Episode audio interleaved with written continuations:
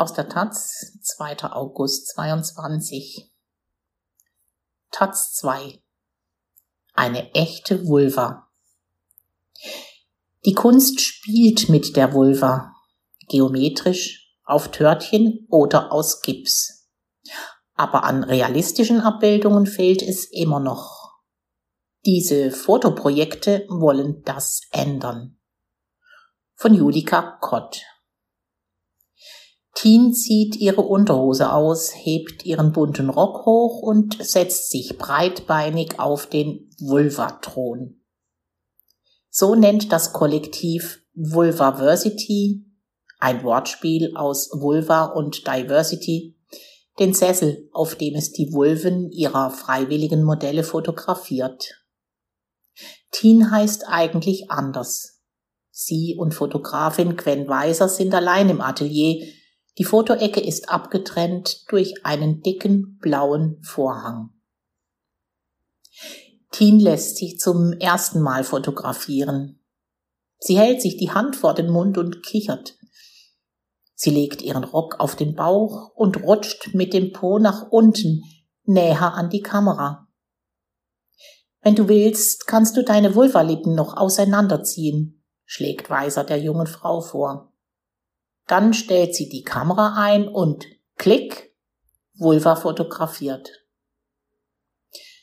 Gegründet 2019 ist Vulvaversity ein Freiburger Kollektiv, welches die Vulva aus dem politischen und kulturellen Exil holen möchte, wie Indra Küster, eine der vier Gründerinnen der Taz, erzählt.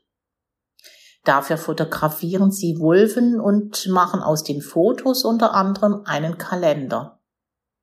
365 Vulven von unten, nah und anatomisch im Hochformat. Oberschenkel oder Bauch sind nicht zu sehen. So wirkt die Vulva losgelöst vom Menschen. Lange Zeit wurde das äußere weibliche Geschlechtsorgan diffamiert und verleugnet, schreibt die Kulturwissenschaftlerin Mitu Sanyal in ihrem Buch Die Enthüllung des unsichtbaren Geschlechts. Deshalb werde die Vulva einfach nicht dargestellt, kritisiert Küster. Und wenn, dann beschränkt es sich auf eine vorpubertäre Vulva. Ohne Haare, ohne größere Vulvalippen ausgeprägter Klitorisvorhaut oder Pigmentierung. Oder sie wird sexualisiert. Abgesehen vom medizinischen Kontext sei es nur in der Pornografie üblich, Vulva-Fotos zu finden. So werden sie schnell mit Sexualität in Verbindung gebracht, statt sie einfach als Abbildung eines Körperteils zu sehen, meint Küster. Das will das Kollektiv ändern. Mit ihrer Ausstellung Lippenbekenntnisse möchte auch die Schweizer Fotografin Rahel Locher Aufmerksamkeit für die Vielfalt der Vulven schaffen. Auf den Schwarz-Weiß-Fotos sind nur die verschiedenen Lippenformen zu erkennen, der Rest ist dunkel. Ich wollte nicht, dass man mehr Körper sieht, weil das bei den Betrachterinnen die Fantasie anregt, erklärt die Fotografin die besondere Lichtsetzung. Anders als bei Vulvaversity geht es Locher besonders um die Ästhetik. Wenn Menschen mit Vulva aus einer von Lochers Fotosessions kommen, sollen sie sich empowered fühlen. Sie sollen sich auf den Fotos schön finden und merken, wie einzigartig sie sind, sagt Locher. Damit möchte sie vor allem junge Frauen erreichen. Auch die australische Fotografin Ellie Sedgwick will zeigen, wie verschieden die Vulva sein kann. Dafür fotografiert sie Vulven aus zwei Perspektiven. Von unten, wie Locher und Vulvaversity, und zusätzlich noch von vorne. So sehen sich Menschen mit Vulva auch, wenn sie stehend in den Spiegel schauen. Insbesondere in dieser Position wird erkennbar, wie unterschiedlich lang Vulvalippen wirklich sind. Die Vulva dient feministischen Künstlerinnen schon seit den 1960ern als Motiv. Heute ist sie in der Popkultur sehr präsent.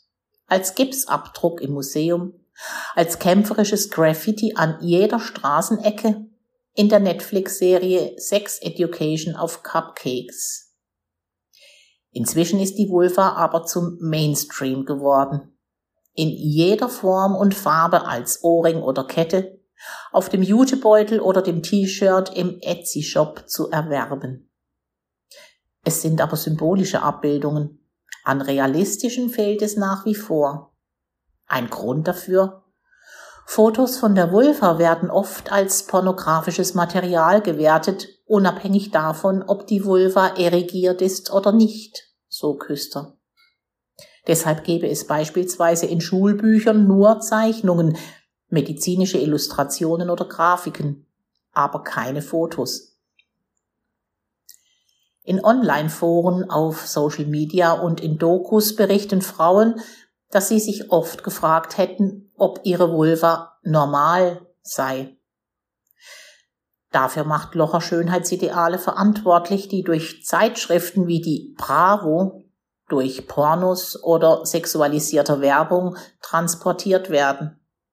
Dort ist die Vulva fast kindlich dargestellt, rasiert, glatt, straff und mit kurzen Labien, fernab der Realität.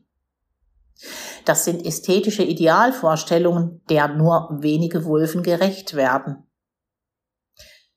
Denn Wulfen sind sehr vielfältig. Das ist das Fazit der bisher größten Studie zur Anatomie der Vulva. Forscherinnen des Luzerner Kantonsspitals wollten 2018 herausfinden, wie eine normale Vulva aussieht.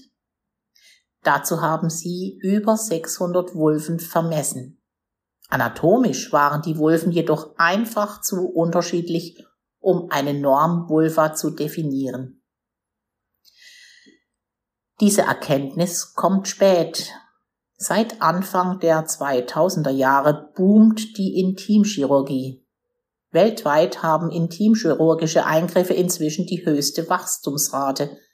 In Deutschland um jährlich 14 bis 17 Prozent.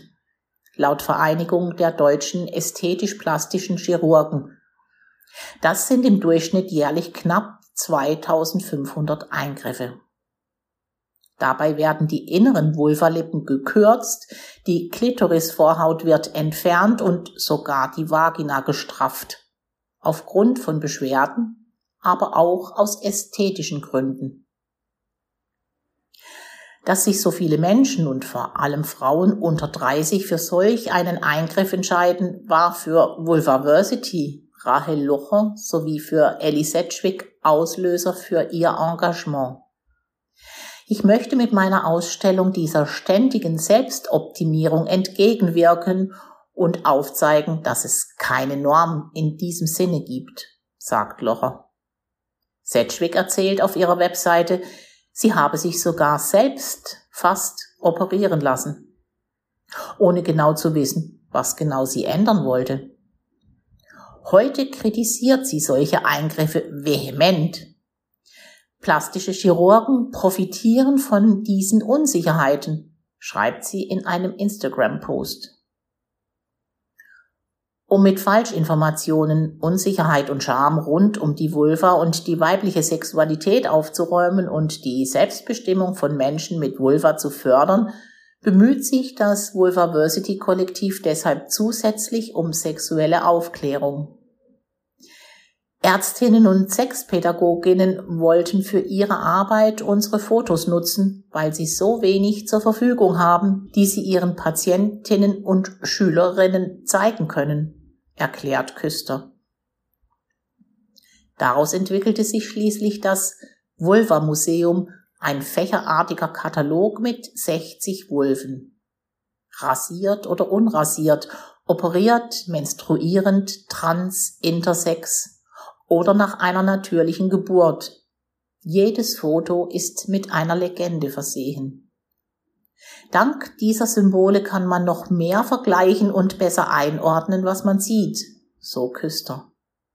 So seien die Fotos besser für Aufklärungsarbeit geeignet.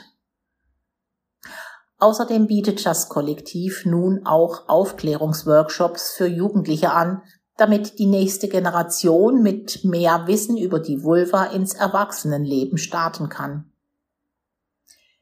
Im Vulvaversity-Kalender sind Frauen über 50, nicht-weise sowie trans- oder nicht-binäre Menschen unterrepräsentiert.